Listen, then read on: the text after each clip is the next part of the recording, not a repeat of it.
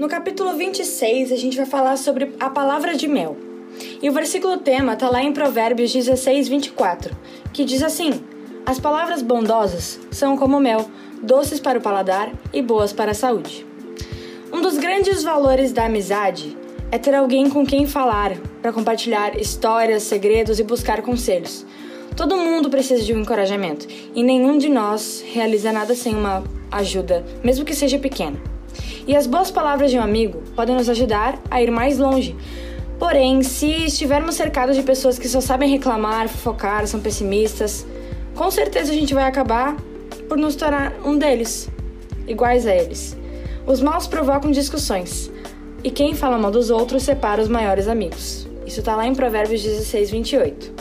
O nosso modo de falar, ele demonstra que tipo de pessoas somos, positivas ou negativas. Se a gente manter o nosso relacionamento de amizade com o Senhor Jesus, em primeiro lugar, o nosso falar ele vai ser agradável e útil para pessoas ao nosso redor.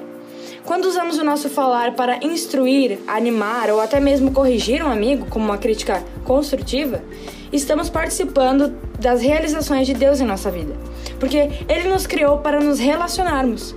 Então, use suas palavras com amor e torne sua vida e de seus amigos mais doce. Inclusive, a missão de hoje é o falar. Fale, eu tenho que parar de fofocar, de falar mal dos outros ou de ser pessimista. Da maneira que tu conseguir, eu peço que tu ore comigo agora. A fofoca, a mentira e discussões são situações difíceis de controlar. Deus, me ajuda a estar longe disso. Em nome de Jesus, amém. E para a palavra final, a gente tem Judas 1, versículo 2. Que vocês tenham mais e mais a misericórdia e a paz e o amor de Deus.